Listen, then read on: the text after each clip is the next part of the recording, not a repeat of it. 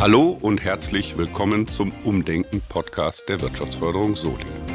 Wir sprechen hier mit klugen Menschen, Umdenkerinnen und Umdenkern und mutigen, innovativen Vorbildern.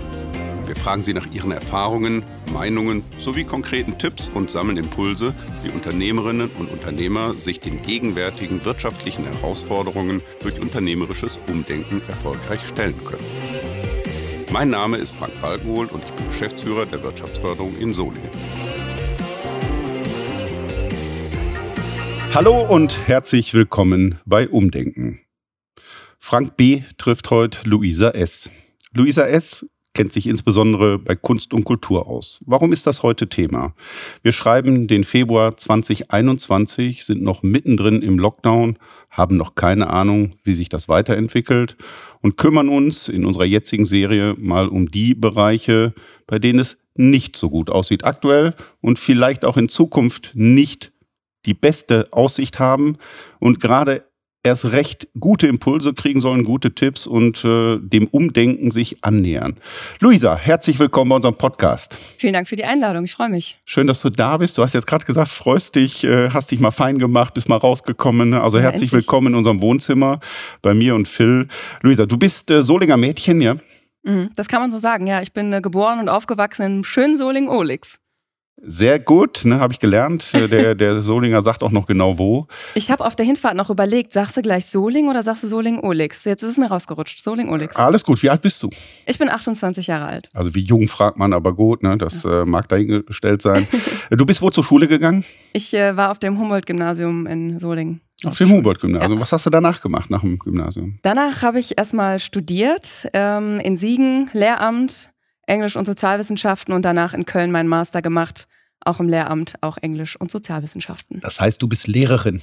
Ausgebildete Lehrerin fast, also mir fehlt noch das Referendariat, um dann wirklich auch komplett fertig zu sein, aber ähm, das habe ich erstmal hinten angeschoben. Nie drüber nachgedacht? Ähm, doch, es ging gar kein Weg dran vorbei, weil natürlich auch von den Eltern immer natürlich gesagt wurde, mach noch den einen Schritt und den einen Schritt. Und ähm, dann stand ich eben vor der Entscheidung, ob ich das Referendariat an mein Studium dranhänge oder nicht. Und habe mich dann eben dagegen entschieden und mich für die Selbstständigkeit entschieden. And now we're here. Das ist hochspannend. Das greifen wir gleich nochmal auf, ähm, weil da bewegen mich einige Fragen, ähm, was auch mit Umdenken zu tun hat, weil wir natürlich in der Situation sind, äh, du hast dich für die Selbstständigkeit entschieden. Mhm. Was hast du denn damals für eine Entscheidung in welche Richtung getroffen? Also ich habe mich damals für die Entscheidung selbstständig im Bereich Musik und Moderation entschieden. Also ich bin Sängerin und Moderatorin im Sport, Event, Messebereich, ähm, habe ganz lange Radio gemacht bis dahin und genau, mit diesen beiden Standbeinen wollte ich mich dann eben aufbauen. Äh, wolltest du, hast du ja auch. Habe ne? ich bis dahin auch schon, ja, genau. Also als ich mich selbstständig gemacht habe, habe ich das schon so circa neun Jahre nebenberuflich immer neben dem Studium gemacht, eigentlich seit der Schulzeit aufgebaut. Und dann war der Punkt, wo ich gesagt habe, so ich kann jetzt in mein Auftragsbuch fürs nächste Jahr schauen und positiv in die Zukunft blicken und alle Zeit da rein investieren. Und dann bin ich eben den Schritt gegangen. Und das Auftragsbuch Ende 2019 für 2020 sah wie aus? Ja, gut gefüllt. Ich hatte tatsächlich bis Ende des Jahres 2020 kein freies Wochenende wirklich, ohne einen einzigen Job. Und äh, war deswegen auch voller Hoffnung, dass das Jahr 2020 mein Jahr wird. Ich glaube, das haben ja viele gesagt und ich gehörte auch definitiv dazu. Hab äh, am 8. Februar meinen äh, Nebenjob in der Schule, ich habe noch in der Grundschule gearbeitet, an den Nagel gehangen und vier Wochen später kam der erste Lockdown. Also ich würde sagen, perfektes Timing, oder? Ja, voll reingeritten, ne? Ja, voll. Crazy. Das ja. heißt, äh, wir, also damit es auch für unsere Zuhörerinnen und Zuhörer ein bisschen äh, klarer wird, du hast dich entschieden, aber du bist ja so eine Art Multitalent. Das heißt, du kannst singen, du kannst moderieren, äh, äh du siehst äh, gut aus, äh, also du, du bist präsentabel, du vertrittst Produkte wunderbar, alle mögen dich, du, du, du ja, ne, so, so kennt man dich ja. Ja, aber das ist ja auch Teil des, Teil des Erfolges, dass man so etwas kann. So, jetzt hast du ja eigentlich alles perfekt gemacht. Eine Selbstständigkeit auf eine ganz breite Basis gestellt. Gar nicht nur eine Branche.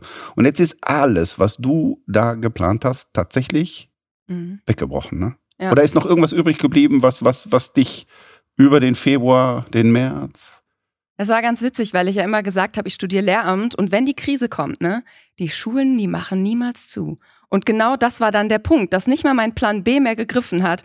Und äh, das war natürlich dann eine Situation, wo ich komplett umdenken musste. Also ich konnte nicht mal mehr sagen, okay, mein Plan B greift.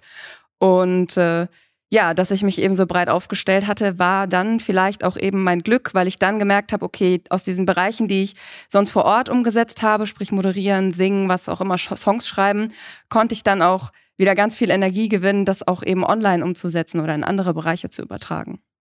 So, jetzt hast du, jetzt kommen wir trotzdem mal eben zu dem Lehramt. Jetzt wird ja jeder sagen, Mensch, Luisa, geht's dir noch gut? Ja? Ab, los, meld dich bei der Bezirksregierung. Ne? Die mhm. suchen Lehrerinnen und Lehrer ohne Ende. Nicht einmal drüber nachgedacht, ja? Ja, doch, als es dann nämlich eben März und April wirklich acht Wochen komplett still war und man nichts machen konnte und ich auch gemerkt habe, so, ich habe mich jetzt acht Wochen selber finanziert von Erspartem. Ich bin natürlich auch nicht blauäugig in diese Selbstständigkeit reingegangen. Ähm, habe ich gemerkt, so, jetzt ziehe ich auch diese Karte und als die Schulen wieder geöffnet haben, war ich dann auch von Mai bis ähm, Oktober in der Schule mit einer zehn Stunden Stelle wieder angestellt. Nebenbei Ohne halt dass wieder. du jetzt dieses Referendariat machen genau. musstest. Ja, Aushilfslehrkraft kann man auch ohne Referendariat werden, weil eben der Lehrermangel so groß ist. Deswegen habe ich mich auch gegen das Referendariat entschieden, weil ich eben weiß, irgendwie kann man das immer wieder nutzen, auch ohne Referendariat und immer wieder Aushilfslehrkraft werden.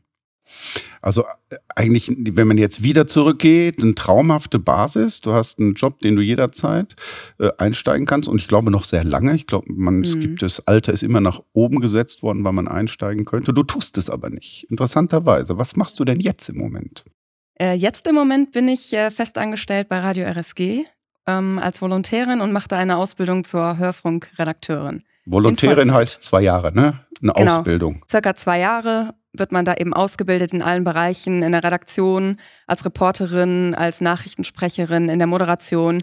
Also man durchläuft einmal alle Stationen, die so ein Hörfunkjournalist können muss.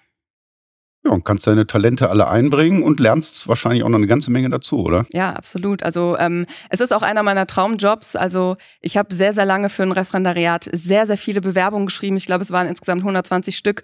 So zwischen Bachelor und Master war das wirklich mein, mein Ziel. Und dann, als eben diese ganzen Absagen kamen, habe ich es aufgegeben.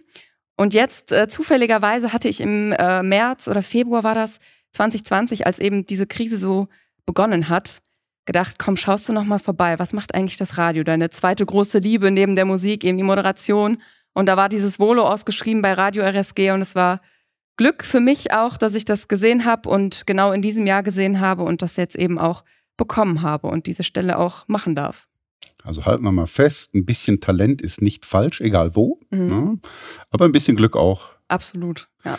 Kommen wir zurück zum dem Wort Glück mit un davor. Ähm, ich glaube, dass äh, du einen Weg im Moment äh, gefunden hast, der wunderbar ist für dich, der aber auch nicht von nichts kommt. Ähm, hast du Kontakt zu den vielen Menschen, mit denen du sonst täglich jedes Wochenende ganz viel Kontakt hattest, den Künstlerinnen, Künstlern, Kulturschaffenden? Ja, also ähm, wir haben ein sehr, sehr gutes Netzwerk, beziehungsweise ich habe mir in den letzten zehn Jahren natürlich ein sehr großes Netzwerk aufgebaut und stehe mit vielen MusikerInnen und äh, Technikerinnen äh, in Kontakt und ähm, merke natürlich, wie angespannt die Situation ist und dass ich derzeit in einer sehr entspannten Situation bin mit meinem festen Job und dass ich auch den letzten Sommer über sehr, sehr viele Projekte aus dem Boden gestampft habe und merke schon, dass es nicht allen so geht gerade und dass ich ja sehr komfortabel lebe gerade.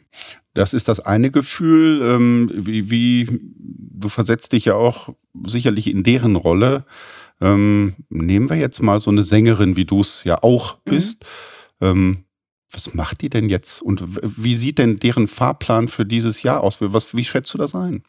Also ich ähm, kenne einige Sängerinnen, die jetzt ähm, wieder in einem Einzelhandel arbeiten zum Beispiel. Eine Freundin von mir jetzt wieder angefangen hat, in einem Klamottenladen ähm, ja, zu beraten und zu verkaufen. Und klar hört man auch immer wieder als Künstlerin, ja, mach doch einfach was in einem Einzelhandel.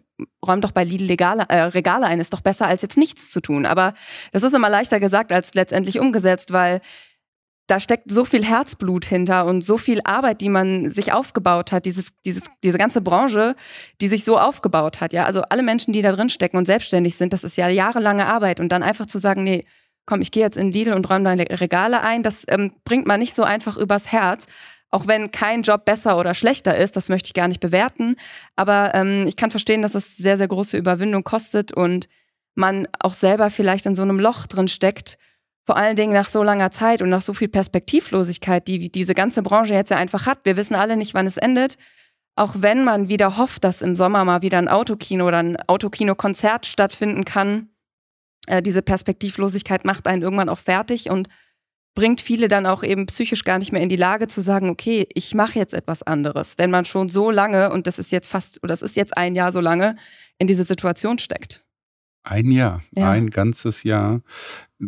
Also in den Gesprächen, die wir natürlich alle viel führen, ähm, bekommt man so mit, dass wenn man die Menschen fragt, ähm, sag mal, wie ist das denn so? Kultur, ist das systemrelevant? Dann ist die meist ganz schnelle Antwort, nee, das ist jetzt nicht wichtig. Das ist jetzt, nee, nee, ne, so. Und ähm, Frage an dich, wie, wie, für wie systemrelevant hältst du denn Kunst und Kultur? Also ähm, ich halte Kunst und Kultur für sehr systemrelevant. Ich denke, Kunst und Kultur ist mehr als eine Unterhaltung, auch wenn wir das oft nur so wahrnehmen denke ich, dass ähm, Kunst und Kultur auch ganz oft so ein Spiegel der Gesellschaft ist.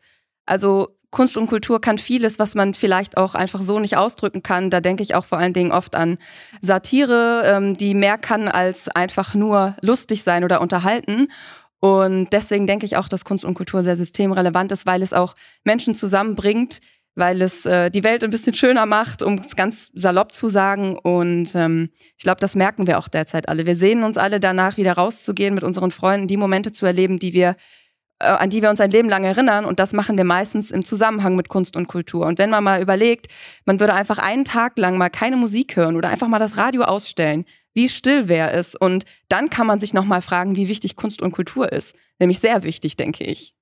Ja, ich fand jetzt den feinen Unterschied zwischen Kunst und Kultur und Unterhaltung sehr wichtig, weil die Unterhaltung ist ja so ein bisschen die, sag mal, die Branche, wo man Geld verdienen kann. Die andere ist etwas, wo man sich selbst stark entwickeln und ausdrücken kann, ohne vielleicht mit dem direkten Anspruch, dass da Geld zurückkommt. Dann gehen wir mal ein bisschen in die Unterhaltungsbranche rein, weil auch Künstlerinnen und Künstler, äh, Kulturschaffende leben ja auch davon, dass sie von dem, was sie tun, Geld verdienen. Ähm, die Pandemie, so wie sie jetzt ist, wird sicherlich ein Fenster öffnen, in irgendeiner Art und Weise diesen Sommer. Nur ich kann dir sagen, ich bin 53 Jahre alt. Wahrscheinlich werde ich geimpft, äh, jetzt erste Mal im Dezember und zum zweiten Mal im Februar nächsten Jahres. Das heißt, ähm, ich kann mir im Moment bei allem Optimismus, den ich auch habe, nicht vorstellen, dass der nächste Winter einfach durchgeht im, im Sinne der Unterhaltungsbranche. Ähm, wie würdest du denn, wenn, wenn du jetzt morgen deinen Job wieder weg hast als Volontärin, also der ist weg, stellen wir uns das mal vor, und du müsstest jetzt doch deine Strategie, du wirst auch nicht Lehrerin, ja, also die nehmen dich auch nicht, weil ne, bist jetzt zu alt oder wie auch immer.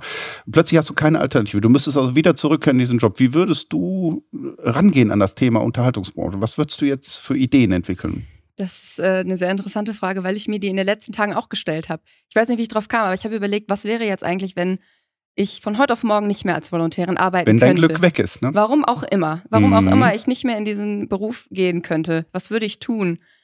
Und ähm, das ist total schwierig, da ad hoc so eine Antwort zu finden, weil ich auch damals im ersten Lockdown erstmal so zwei Wochen gebraucht habe, mit der Situation klarzukommen. Und erst dann haben sich auch im Gespräch mit KollegInnen diese Ideen entwickelt. Und ich sehe jetzt auch das Problem, dass im zweiten Lockdown oder in dem Lockdown, in dem wir uns gerade befinden, die ähm, Wahrnehmung von den Konsumenten, die im ersten Lockdown sehr dankbar waren über Livestreams oder Online-Konzerte, jetzt einfach nicht mehr da ist. Und was es uns, glaube ich, noch ein bisschen schwieriger macht. Selbst wenn wir ein super tolles Online-Event auf die Beine stellen, glaube ich, ist die ja, Akzeptanz oder die ähm, Wahrnehmung in der Gesellschaft wieder ein bisschen anders und die Leute sind nicht mehr bereit dafür, dann auch vielleicht mal virtuelles Ticket zu kaufen. Das ist so meine Wahrnehmung aktuell. Ganz spannend, ganz spannend. Ich setze noch einen drauf. Ähm, also einerseits könnte man sich die Frage äh, stellen, äh, kann Kunst und Kultur vergessen werden? Also ne, können Menschen sich daran gewöhnen, dass das nicht mehr stattfindet oder nur noch aus der Retorte kommt? Und die zweite Frage, die man natürlich hat, wir haben ja sehr stark äh, oder viele Eltern, vielleicht auch andere, haben sehr stark auf Schulen geschimpft. Man hatte ja den ganzen Sommer Zeit, sich darauf vorzubereiten. Hast du das Gefühl, dass die Kunst- und Kulturbranche die vielen Varianten der Möglichkeiten in der Schublade hat und die ziehen kann? Oder ähm, ich bring's mal auf den Punkt, hofft man, dass es alles wieder so wird, wie es war? Wie ist deine Einschätzung?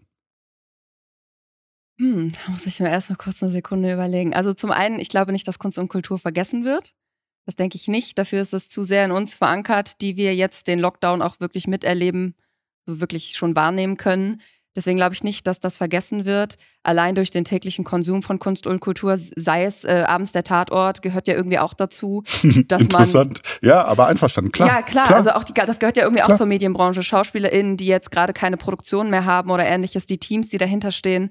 Äh, dementsprechend glaube ich nicht, dass das vergessen wird. Und ob es eine Schublade gibt, in denen Konzepte liegen, ähm, ich glaube leider nicht. Ähm, ich glaube, der zweite Lockdown jetzt ja, stellt uns nochmal vor neuen Herausforderungen, weil, wie gesagt, eben die, die Karte, die im ersten Lockdown funktioniert hat, mehr oder weniger, im zweiten nicht mehr so wirklich zieht.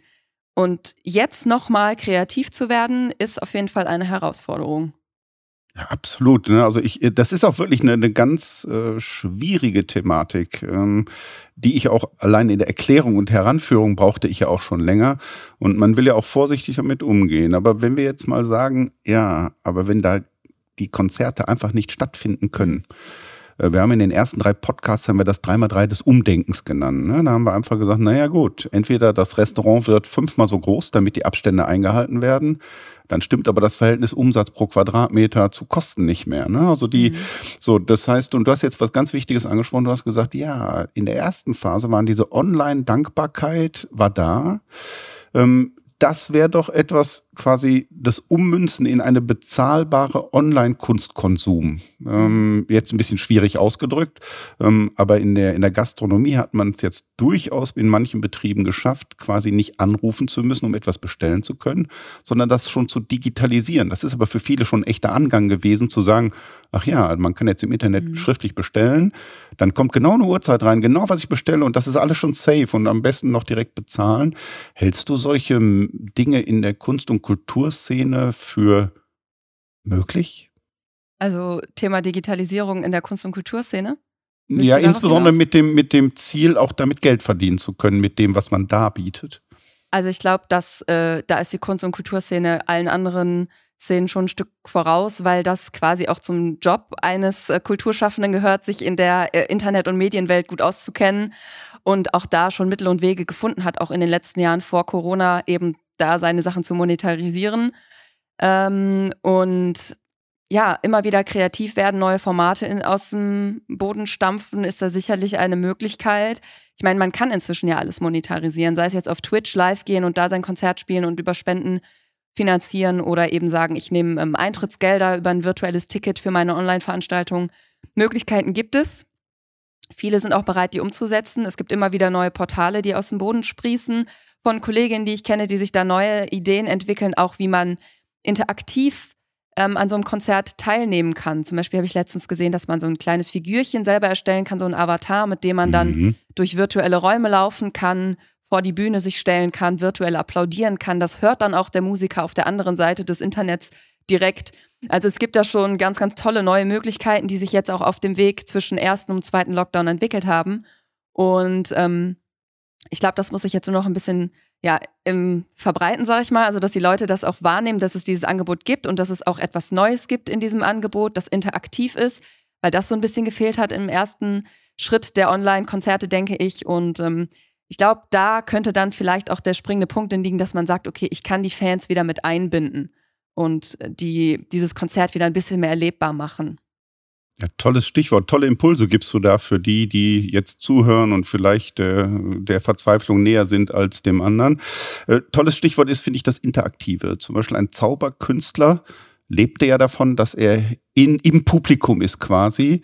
Äh, es gibt aber auch Zauberkünstler, die ihre Dienste jetzt im Internet verkaufen für Online-Präsentationen. Natürlich ist das Erlebnis dann am Bildschirm, zehn Kinder oder zehn Erwachsene erleben es dann an einem Bildschirm, an einem Beamer. Aber der Spaß ist am Ende da. Die Leute lachen, sind fasziniert, sind erstaunt, äh, sind emotional. Und das ist ja eines der Stichworte. Kunst und Kultur ist ja äh, stark emotional. Und du hast recht. Ich finde auch, du hast äh, gerade diesen Hinweis, dass äh, Kunst und Kultur in manchen Bereichen früh dran war bei der Digitalisierung. Denken wir an die ganzen Streaming-Plattformen. Ähm, Was mich nur letztens ein bisschen, aber da müsste ich dich als Expertin wirklich mal fragen. Also nehmen wir mal diesen James Bond-Film, der ist jetzt vor bald gefühlt zwei Jahren gedreht worden. Der kommt nicht in die Kinos, weil natürlich die Einnahmen nicht kommen. Und jetzt ist man drauf und dran, diesen an die Netflix und Amazons dieser Welt zu verkaufen. Was macht das mit Kultur und Kunst? Mhm. Ja, das ähm, ist auch wieder ein schönes Stichwort. Da haben wir heute Morgen in der Redaktionskonferenz auch drüber gesprochen. Dieses Thema Kinos, Filme. Was macht das dann mit einem, wenn man das eben auf Netflix schaut statt im Kino? Es verliert natürlich ein Stück an Wertigkeit. Das ist einfach so, wenn man es nicht mehr bewusst im Kino konsumiert und sagt, ich gehe jetzt einen Abend dahin. Genauso ist es mit dem Konzert, wenn du sagst, ich kaufe mir das Ticket, ich mache mich nett, ich treffe mich mit Freunden, dieses Erlebnis drumherum, das fehlt natürlich dann beim Film genauso wie beim Konzert und dadurch geht ein Stück der Wertigkeit verloren. Ähm, nicht nur der Wertigkeit des Produkts, des Erlebnisses, der Wertschätzung dem, dem Produkt gegenüber oder den Schauspielern, den Musikern gegenüber natürlich. Ich hoffe nur, dass sich das nicht irgendwie verankert, dass man eben dieses Gefühl des ähm, ja, weniger Wertschätzens der Kunst oder der Filmbranche oder was auch immer in sich verankert. Das hoffe ich. Ja, das, das ist ja so wie meine ähm, so ein bisschen äh, kitzelige Frage. Äh, ist, kann man Kunst und Kultur tatsächlich in die Vergessenheit geraten lassen, indem man sagt, ist jetzt nicht systemrelevant? Das ist ja so ein, ein Bereich. Jetzt ist natürlich die Kunst- und Kulturszene häufig, gerade äh, jung, äh, äh früh, hip, ähm, diese jungen Menschen haben ja noch ganz viel Leben vor sich. Wenn wir jetzt noch mal ein Stück weit zurückgehen und sagen, ja, die Aussichten sind jetzt für die nächsten vierten, äh, vier bis 40 Monate, ist wurscht, ähm, nicht so gut. Ähm, was würdest du diesen jungen Menschen jetzt sagen, wie sie diese Zeit überbrücken? Was wäre sinnstiftend? Eine Ausbildung zu machen, so wie du? Ähm, tatsächlich denke ich, dass es jetzt vielleicht auch an der Zeit ist, sich selber weiterzubilden. Das mache ich auch. Ich mache jetzt auch gerade ein Online-Coaching, was ich schon seit einem über einem Jahr ins Auge gefasst habe und jetzt endlich auch irgendwie das Gefühl habe, das umsetzen zu können, auch zeitlich, weil es natürlich alles ein bisschen ruhiger geworden ist. Also das würde ich auf jeden Fall empfehlen, sich jetzt weiterzuentwickeln, persönlich an seinen Stärken zu arbeiten, sei es, dass man sagt, okay, ich möchte jetzt das Gitarrenspiel irgendwie besser lernen. Das haben ja auch, ich sage mal, viele Privatpersonen als Hobby angefangen, aber dass man auch selber als Künstler oder Künstlerin sagt, okay, ich feile jetzt an meinen Stärken und nutze die Zeit eben produktiv, auch wenn ich vielleicht nicht in der Lage bin zu sagen, ich gehe jetzt regelmäßig einem Job nach, was ich auch total nachvollziehen kann, weil es ist einfach eine schwierige Zeit für uns alle.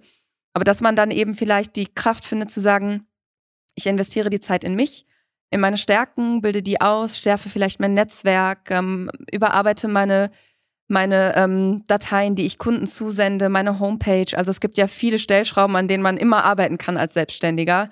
Und das einfach einmal das große Ganze zu sehen und zu sehen, wo kann ich mich vielleicht noch verbessern, wenn es dann wieder losgeht.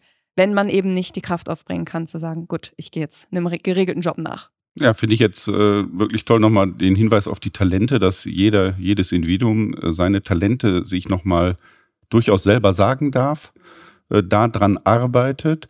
Heißt aber, ähm, man muss ja die Zeit durchhalten. Das heißt, für den einen oder die andere heißt das auch wirklich konkret mal in den nächsten zwei Jahren gegebenenfalls was anderes zu machen. Aber es sollte möglichst sinnstiftend sein.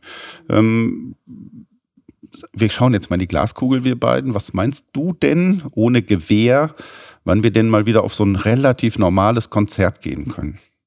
Ich muss sagen, ich bin eigentlich immer ein, ein Pessimist, eher als ein Optimist. Und ähm, also diesen Sommer natürlich normal ist außer Frage, aber ich hoffe auf den Sommer 2022.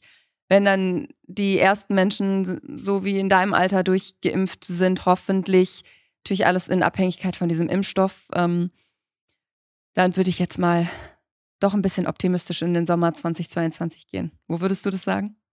Ähm, ich hatte heute Mittag ähm, mit Japanern eine Videokonferenz. Wir haben ja dadurch, dass die Schneidwarenstadt und Japan ne, intensive Beziehungen und er frug mich, wie es uns gehen würde in Deutschland und ich habe gesagt, naja, Sie müssen unterscheiden. Deutschland steht von Münster unter 25 bis äh, Solingen im Moment bei 111 oder woanders noch viel mehr.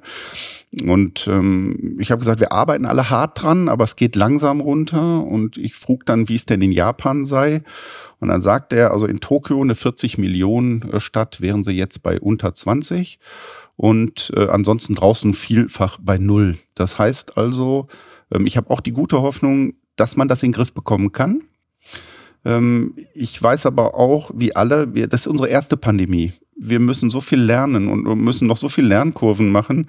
Ähm, nur meine Idee, also ist immer, ändere schnell etwas, such dir eine neue Perspektive und äh, verrenn dich nicht in eine Zukunft, die du äh, ungewiss hast, nicht, nicht kennst. Wir kennen die Zukunft eh nie.